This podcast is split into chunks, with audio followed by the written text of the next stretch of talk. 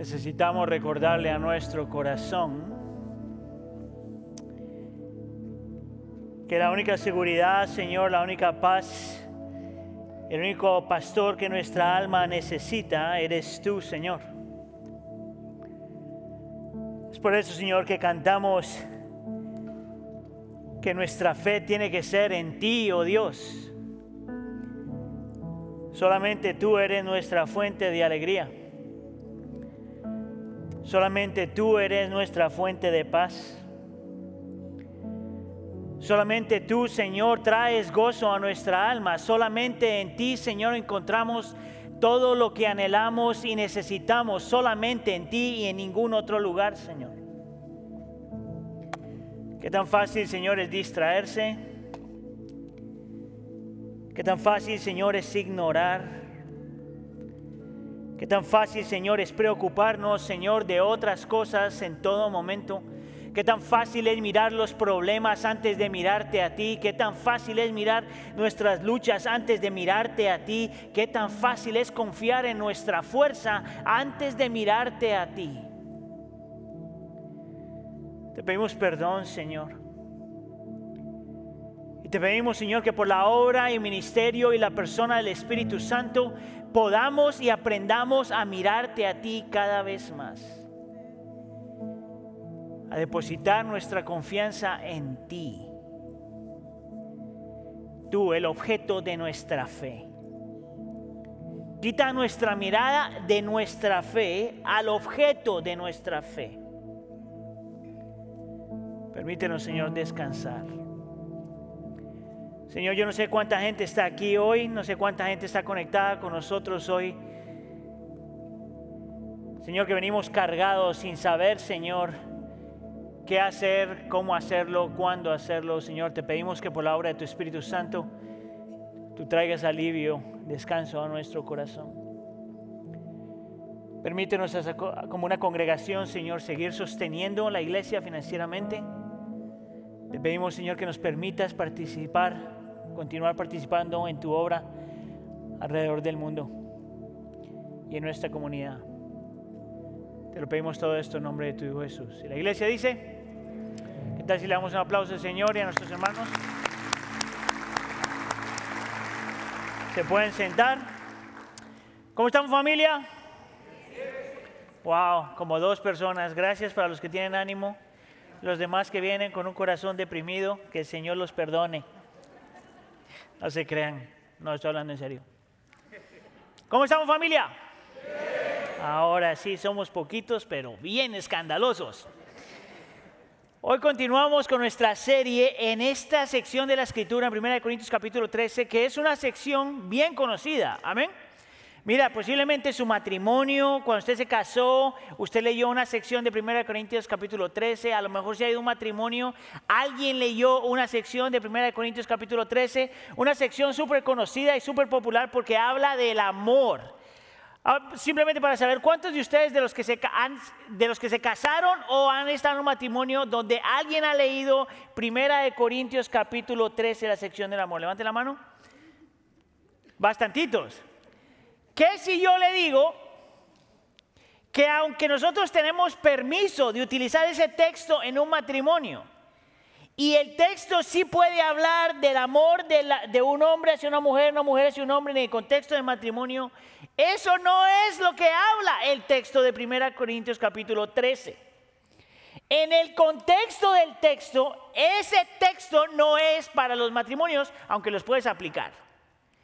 En el contexto del texto, Pablo está escribiendo a una iglesia como esta, que tiene gente talentosa como esta, que tiene que son triunfantes en la vida como esta, que están llenos de dones espirituales como esta, pero que tienen problema aprendiéndose a amar los unos a los otros, no como esta.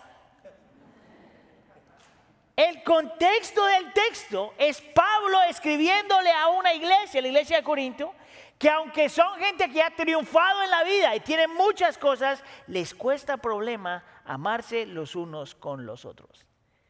Es por eso que hemos llamado a esta serie amor sin filtros. Está hablando de, esta, de este grupo de personas llamados como la iglesia que deben aprenderse a amar los unos a los otros sin filtro, completamente, radicalmente, entregándose por completo los unos por los otros.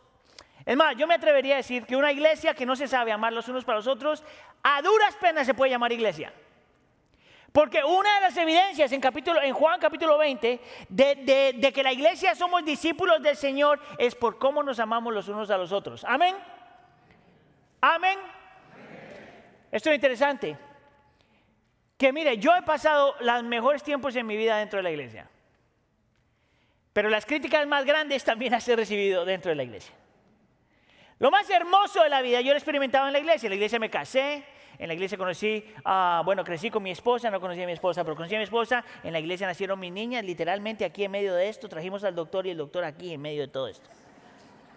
En la iglesia mis niñas han crecido, en la iglesia he tenido amistades hermosas, en mi iglesia he encontrado una comunidad que me acepta, yo los acepto, un montón de cosas, pero también en la iglesia hemos aprendido a sufrir. Precisamente porque como creyentes muchas veces se nos olvida amar. Amén. ¿Cuántos de ustedes alguna vez han sido víctimas de la falta de amor de alguien? Levante la mano. Ok. ¿Cuántos de ustedes han sido los victimarios frente a alguien que no ha sabido? Levante la mano. Es como la mitad.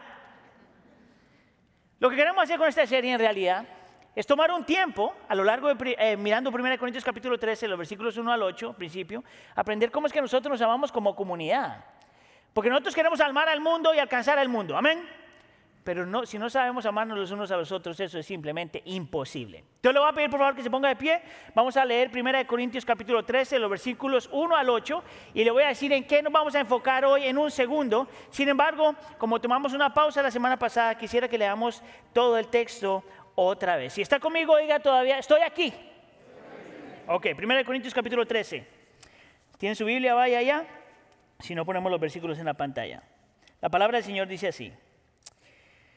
Si yo hablara lenguas humanas y angélicas, pero no tengo amor, diga, no tengo amor, he llegado a ser como un metal que resuena o símbolo, símbolo que retiñe. Oh, perdóname, yo creo que puse otra versión en la pantalla. Déjame, mejor leo la, que tengo en la pantalla. Ah, vamos a leer otra vez, versículo 1. Si hablo en lenguas humanas y angélicas, pero no tengo amor, no soy más que un metal que resuena o un platillo que hace ruido. Versículo 2. Si tengo el don de profecía y entiendo todos los misterios y poseo todo conocimiento, y si tengo una fe que logra trasladar montañas, pero me falta el amor, no soy nada. Si reparto entre los pobres todo lo que poseo y si entrego mi cuerpo para que lo consuman las llamas, pero no tengo amor, nada gano con eso. Versículo 4. El amor es paciente, diga conmigo paciente. Es bondadoso. El amor no es envidioso ni es actancioso, ni orgulloso, no se comporta con rudeza, no es egoísta, no se enoja fácilmente, no guarda rencor. Esto lo hago yo solito. El amor no se deleita en la maldad, sino que se regocija con la verdad. Todo lo disculpa, todo lo cree, todo lo espera, todo lo soporta. El amor jamás se extingue. Lea conmigo la última frase. El amor. Otra vez.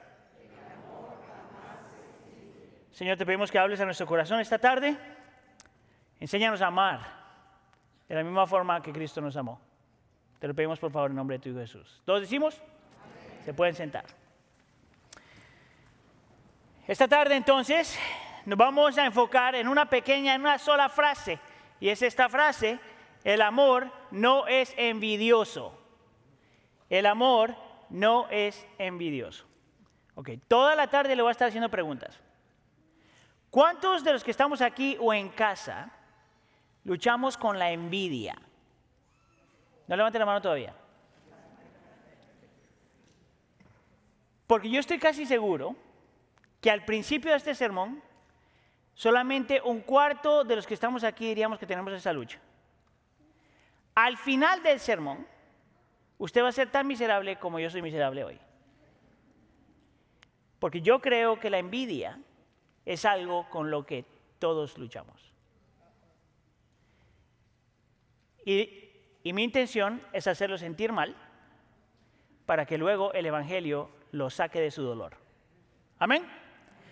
Mi intención es hacerlo, confrontarlo con la realidad de su corazón para que luego el Evangelio le sane el corazón. Mi intención es dejar que la Biblia te muestre la realidad de tu corazón para que luego podamos saborear a Cristo de una forma diferente. De la única forma que nosotros abrazamos la obra redentora de Cristo en la cruz del Calvario es cuando primero podemos ver la realidad de quiénes somos, hemos hecho y hemos vivido. Amén. Estas son las tres preguntas que le estoy haciendo al texto. Ah, ¿Qué significa la envidia? ¿Por qué es destructiva? ¿Y cómo podemos morir a ella? ¿Qué significa? ¿Por qué es destructiva? ¿Y cómo podemos morir a ella? Vamos entonces con la primera pregunta. ¿Qué significa la envidia? Mire, este tema de la envidia es un, es un tema que a, lo largo de la historia ha sido súper popular en realidad. Mucha gente ha escrito mucho, ha hablado mucho acerca de la envidia.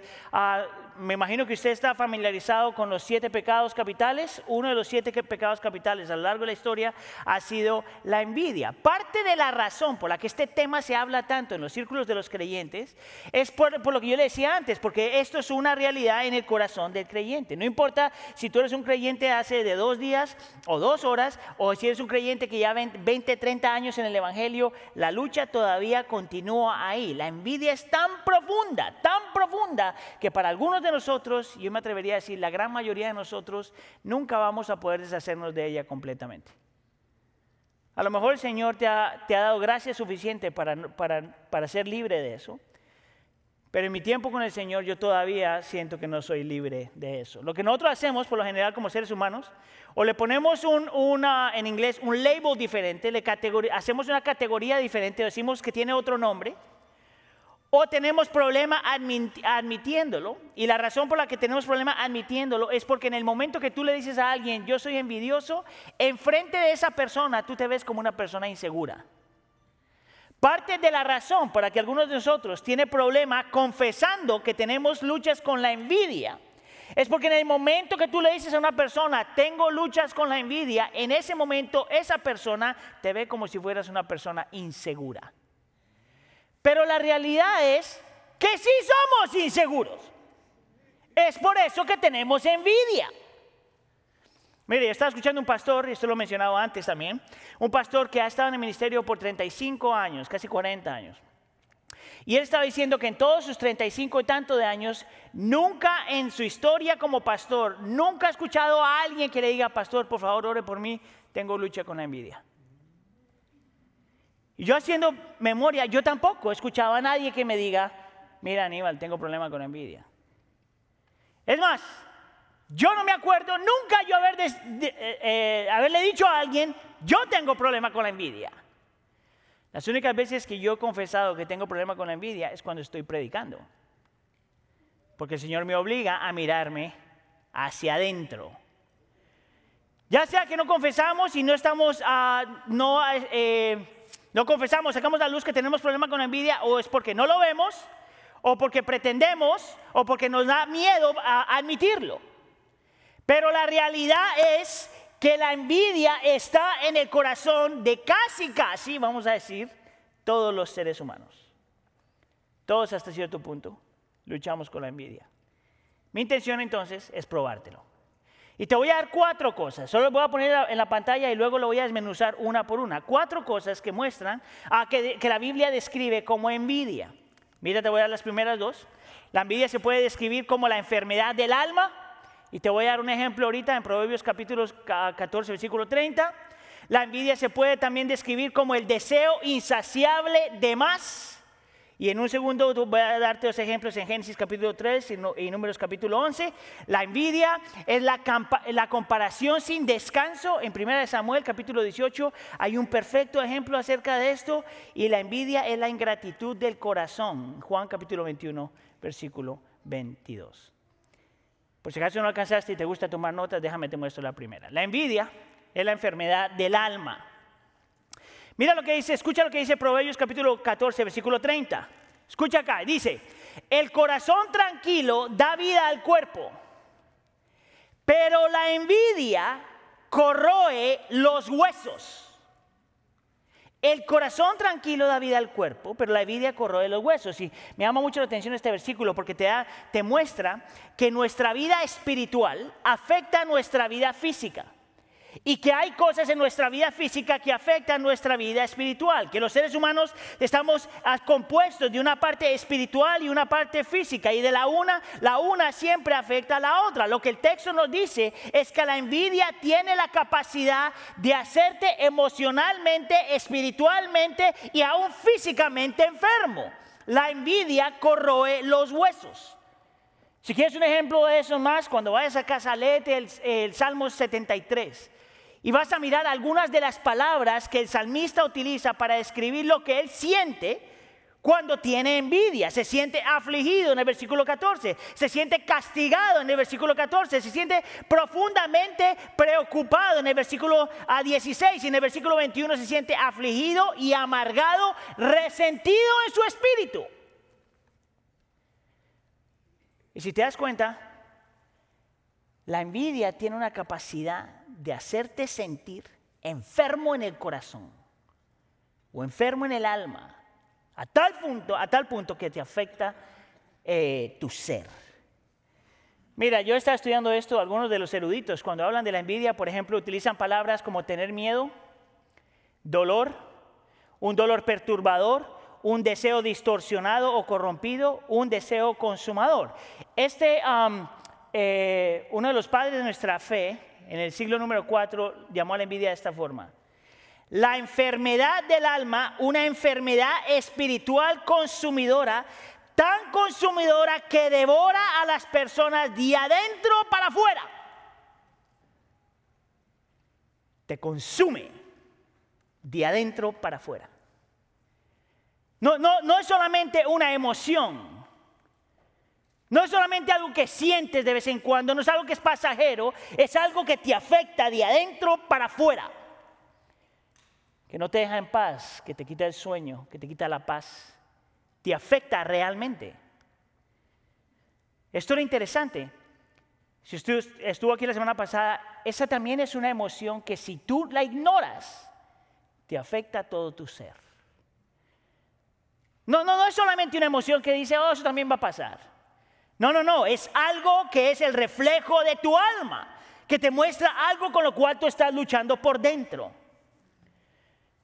Lo primero que tú tienes que saber acerca de la envidia es que realmente es una enfermedad del alma. Lo segundo que tienes que saber acerca de la envidia, si lo pueden poner por favor en la pantalla, es el deseo insaciable de más.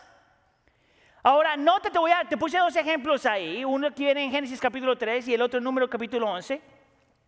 Y es esta idea, la, idea es que la envidia tiene la capacidad de que no importa cuánto tú tengas, cuánto hayas logrado, cuánto hayas abrazado, cuánto la gente te admire, cuánto la gente te respeta, qué título tienes, qué carro tienes, qué casa tienes, qué lindo te ves, qué gordo, flaco eres, nunca es suficiente. ¿Cómo yo sé eso? Génesis capítulo 3. Para los que están familiarizados con la escritura, tú sabes que eso es cuando el pecado entra al mundo. ¿Sabes tú cómo Satanás hizo para que el pecado entrara al mundo? Habla con Adán y Eva, que lo tienen todo, no les falta nada en absoluto. Perfecta comunión con el Padre, perfecta comunión el uno con el otro, perfecta comunión con la creación, todo perfecto. 20 mil árboles para ellos, para disfrutar, para comer, para pasarla bien. Y Satanás le dice, ¿qué tal este? Una fruta en medio de 20 mil árboles. Y Satanás les dice, ¿no será que te falta algo? Porque Satanás sabe que la envidia siempre quiere más y nunca es suficiente. Perfecto ejemplo encontramos en Números capítulo 11. Esta es la historia del pueblo de Israel, después de que el Señor lo libera de la esclavitud de Egipto. Después que el Señor lo sacó de 400 años de esclavitud.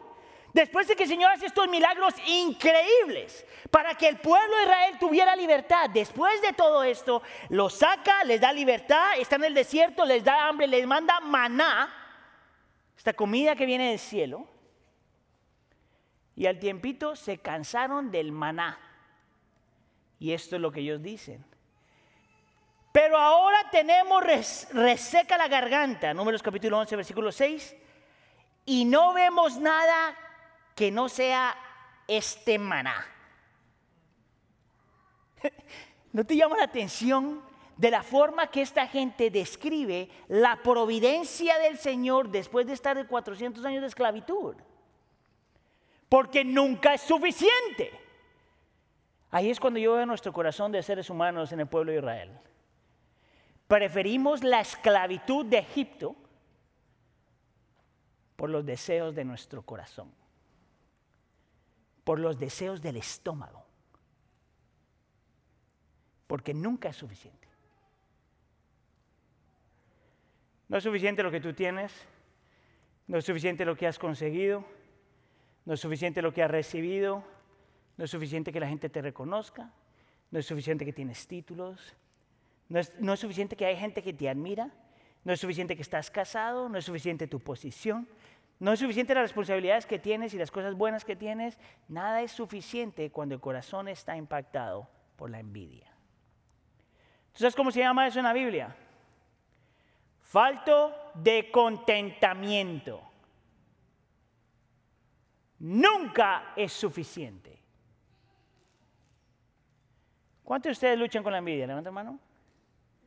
Ya se van añadiendo tres más. Bien, bien. La envidia también, si me puedes poner por favor la letra C, es la comparación, déjame le pongo acá, es la comparación sin descanso. Y el mejor ejemplo que tengo de esto es la historia entre Saúl y David. Imagino que algunos de ustedes conocen esa historia. Pero en 1 Samuel capítulo 18, ah, si te acuerdas bien, antes de eso, el Señor ha escogido a Saúl como rey. El Señor lo escogió, el Señor lo trajo, el Señor le puso la corona, el, Señor le dio el reino. Pero en medio de todo eso, porque el corazón de Saúl estaba abandonando al Señor, Dios escoge a David. ¿Se acuerda de eso?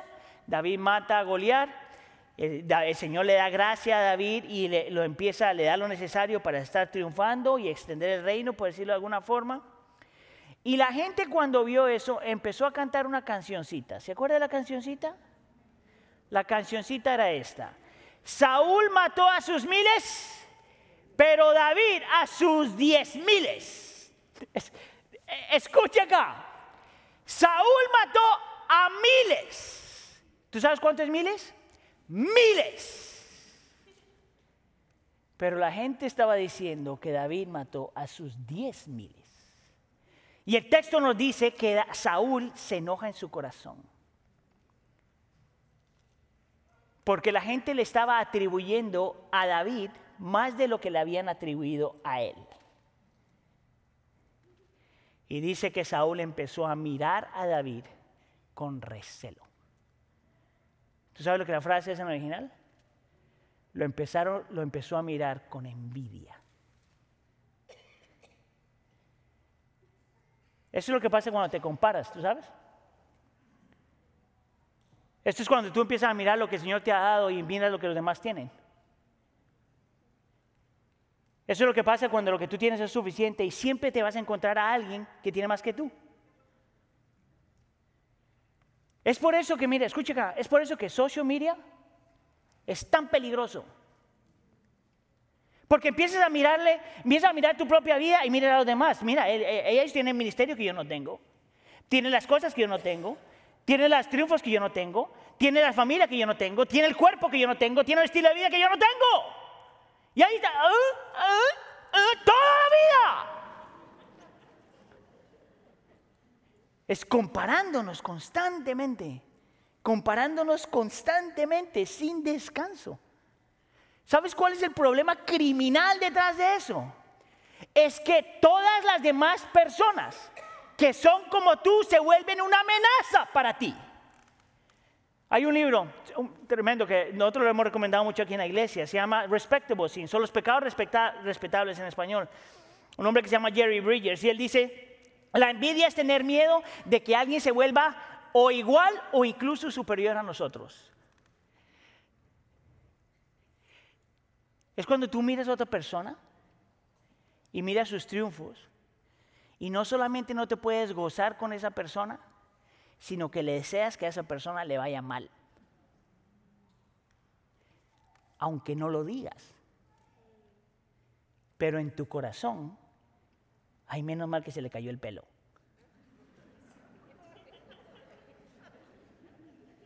Ay, menos mal que se puso gordo. O menos mal que no votaron por él. Mira, la Biblia dice que nos gocemos con los que se gozan y lloremos con los que lloran. Y el envidioso se goza con los que lloran. Tomás Aquinas dice, la envidia es el dolor por el bien de otro. Aristóteles decía, la envidia es el, dolor perturbador por la prosperidad de los demás. Un profesor de teología en Bethlehem Seminary decía, la envidia es el deseo distorsionado y corrompido, una comparación perversa de uno mismo con los demás, una preocupación impía por los beneficios de los demás y la ira por las bendiciones de los demás.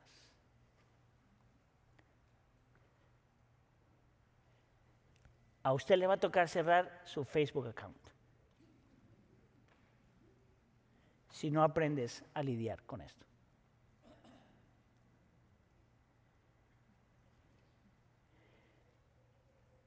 Es más, hay una frase que le voy a leer que para mí cuando la primera vez que la leí me dejó como perturbado, pero pienso que tiene mucho de verdad.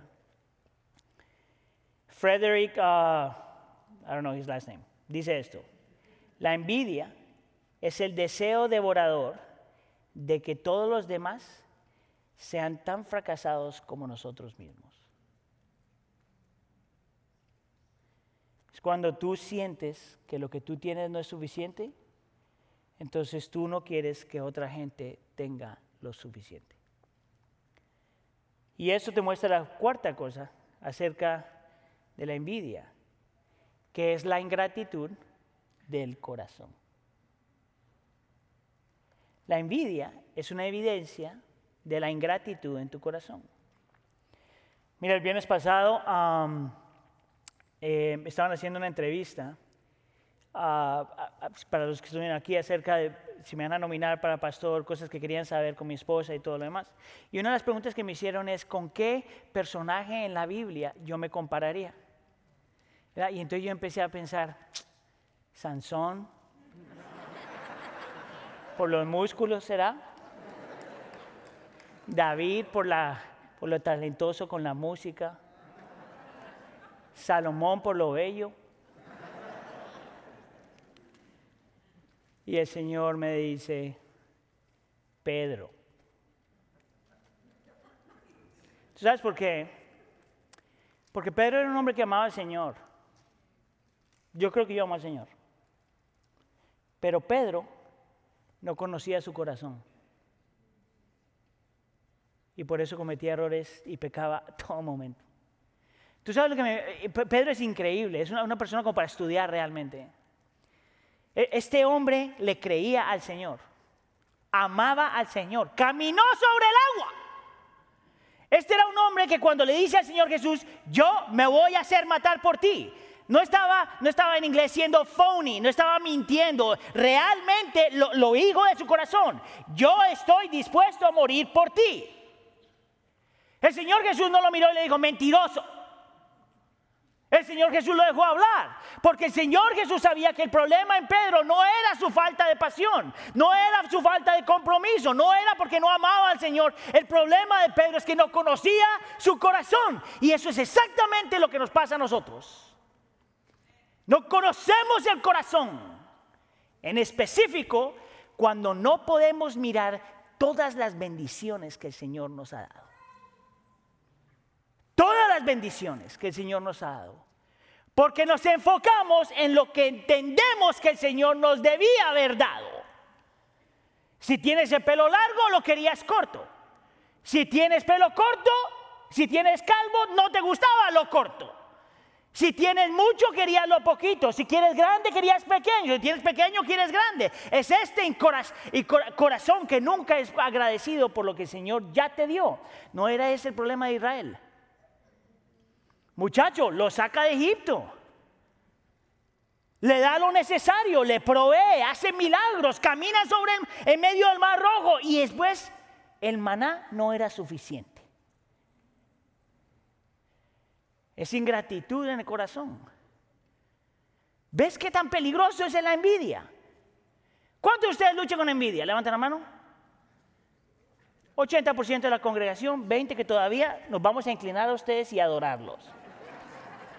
Es la enfermedad del alma, es este deseo incontrolable de más, es la necesidad de estarse comparando, es un corazón que está lleno de ingratitud. ¿Ves por qué, ¿Ves por qué la envidia es tan peligrosa? No es cualquier cosa. La segunda pregunta que le vamos a hacer al texto, entonces, es, no solamente es peligrosa para ti, pero ¿por qué es tan destructiva para la comunidad? Acuérdese que en el texto, el contexto del texto, esto viene para la comunidad de fe, para una iglesia como esta iglesia. Y lo que Pablo te va a mostrar es que la envidia es antisocial por naturaleza. Si tú estás tan enfocado en ti mismo, es imposible amar a otros. Si estás tan enfocado en ser envidioso, es imposible entregarse por otros. Si, la envidia es lo que controla tu corazón, tu mente, tu, tu ser, es imposible entregarse por otros. Es por eso que en el versículo 4, él dice, el amor no es envidioso. En otras palabras, el enemigo del amor, o uno de los enemigos del amor, es la envidia. ¿Por qué? Te voy a dar una definición de amor que yo he estado utilizando por años, pero para que se la aprenda. Amor es siempre buscar el beneficio máximo de otra persona. El amor es siempre buscar el beneficio máximo de otra persona. El amor verdadero, el amor que habla la Biblia, es un amor que siempre está orientado hacia otra persona. El amor bíblico es el amor donde tú te sientes feliz cuando haces a otra persona feliz. No es cuando yo estoy tratando de ser feliz. ¿Sabías tú que ese era el problema con esta gente? Mire, Pablo está tratando de ayudar, tratando de pastorear esta iglesia.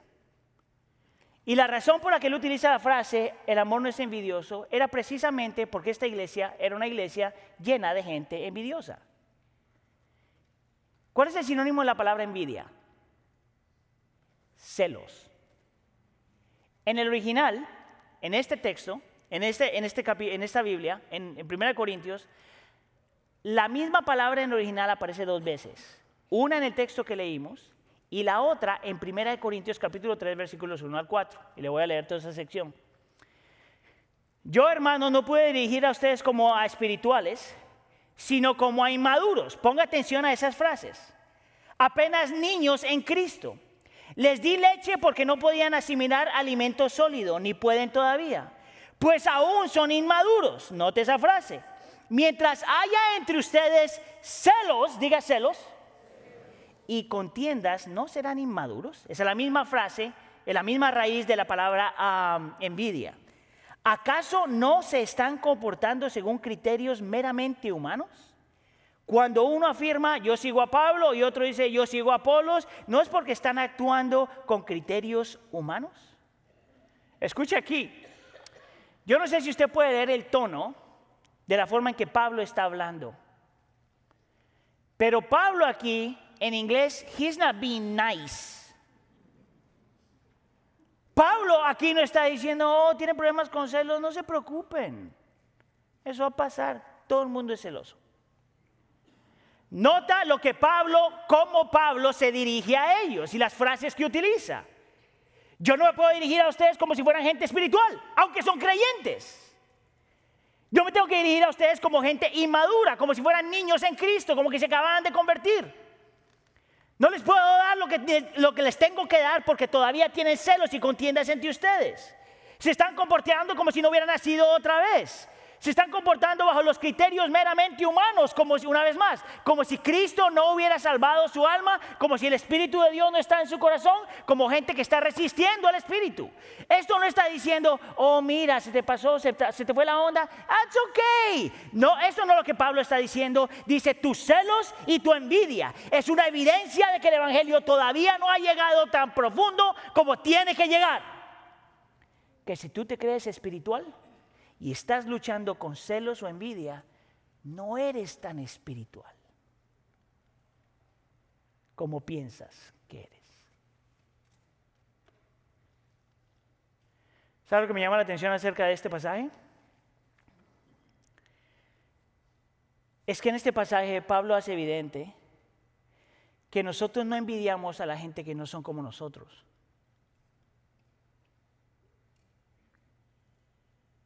Pablo te muestra en este pasaje que tú envidias a la gente que son como tú. Y que a lo mejor tienen lo que tú tienes, pero mejor. Mire, yo no le envidio la vida del presidente. Yo no le envidio la vida a los ricachones porque no me interesa el dinero. Yo no le envidio la vida a un futbolista porque ni me interesa estar jugando de esa forma. Es más, ya se me olvidó de jugar. Yo no le envidio el cuerpo que, a alguien que tiene un cuerpo así porque no me interesa eso. Yo soy feliz con mi gordito. Pero ¿sabes lo que envidio? La gente que hace lo mismo que estoy haciendo yo hoy aquí. Eso es envidia. Y si no tengo cuidado, eso me puede controlar. Yo creo que yo creo que compartí con ustedes hace años, ah, hace años no, hace un par de años, yo estaba haciendo un sermón acerca de esto y cuando estoy escribiendo el sermón, el Señor me está confrontando, obviamente, porque cuando tú estás preparando el sermón, tú quieres que la Biblia te hable a ti primero. Me acuerdo claro de esta, estoy escribiendo, este, estoy escribiendo el mensaje y, me, y se me viene la imagen a eh, la, eh, la silueta de uno de mis amigos más cercanos nosotros dos, eh, ahorita le voy a contar otra historia, pero nosotros dos crecimos en el ministerio prácticamente al mismo tiempo. Ah, y tuvimos las iglesias prácticamente al mismo tiempo.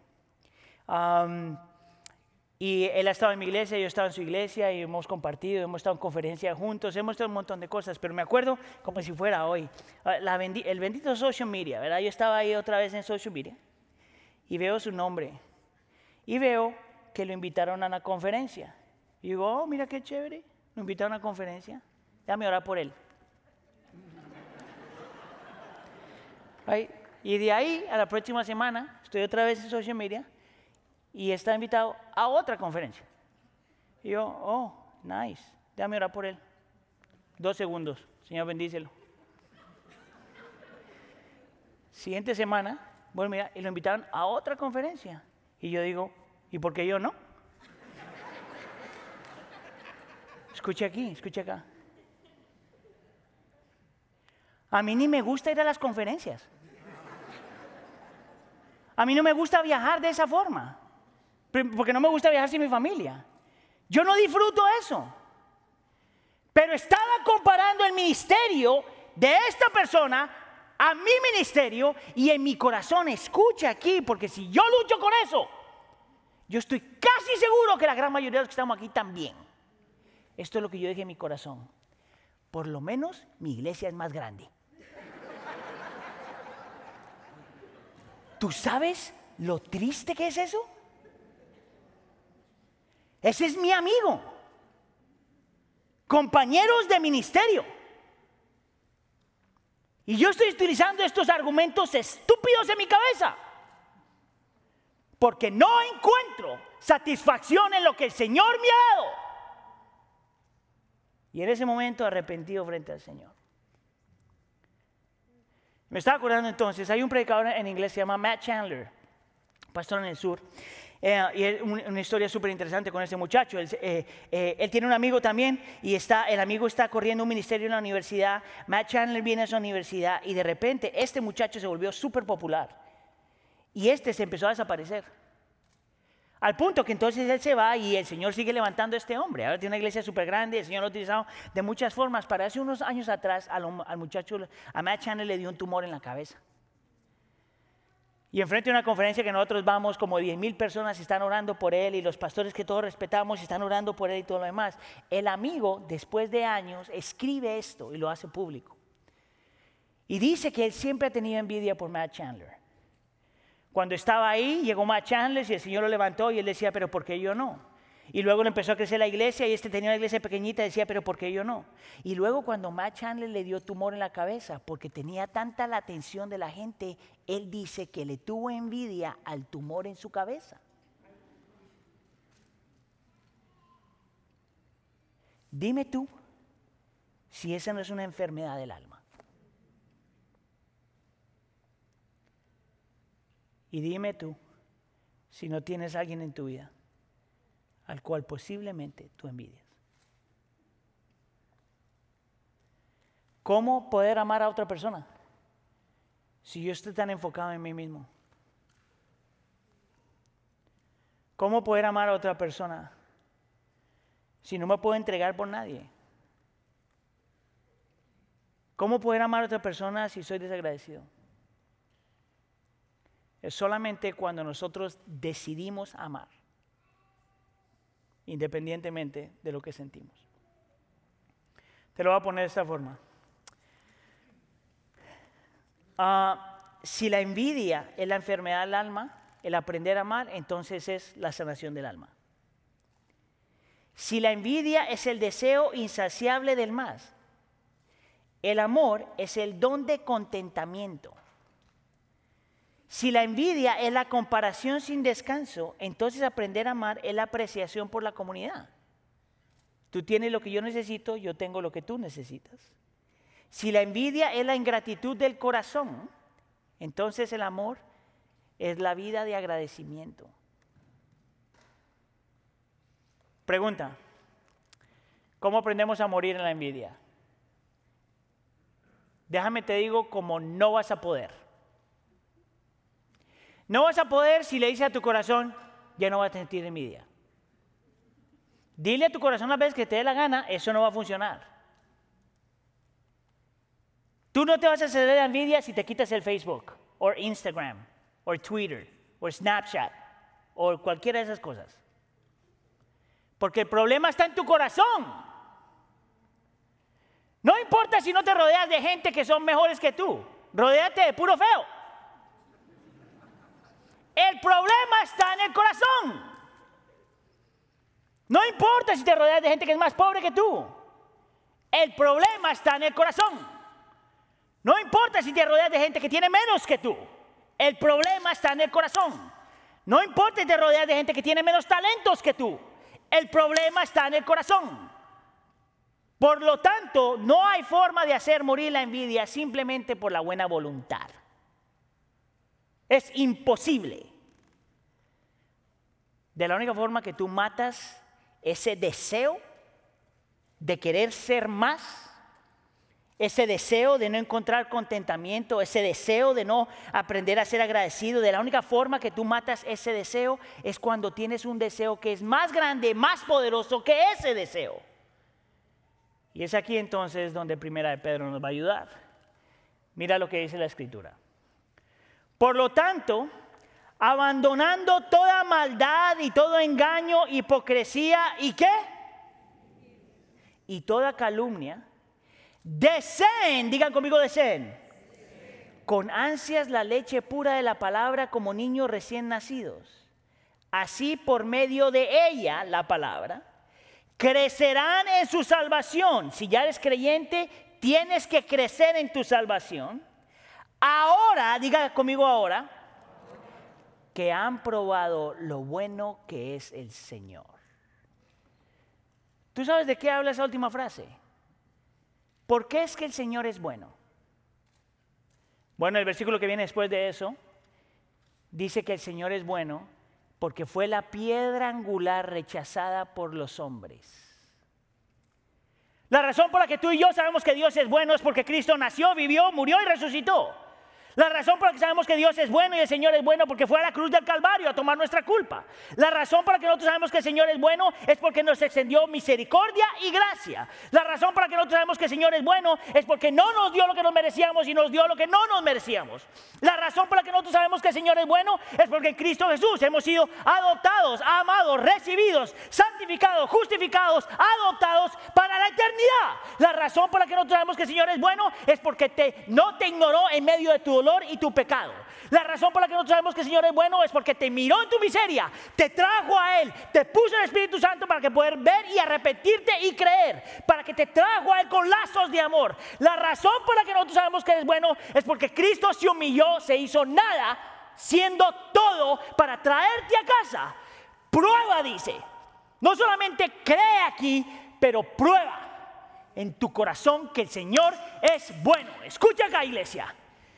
Si tienes todo eso en Él, ¿por qué te necesitas comparar con alguien más? Si tienes todas estas bendiciones espirituales en Cristo Jesús, ¿realmente necesitas algo más? Si tienes toda esta belleza en Cristo Jesús, ¿por qué necesitas más? Si tienes todo esto en Cristo, ¿por qué no ser agradecidos? ¿Sabes cuál es nuestro problema? Es que empezamos a desear todas estas cositas pequeñas porque no hemos aprendido a desearlo a Él más. Este deseo solo se puede destruir si deseas a Cristo más. Y de la única forma, dice el texto, que tú deseas a Cristo más, es cuando en cada página de la escritura, en cada pensamiento, ves el Evangelio aplicado en tu vida.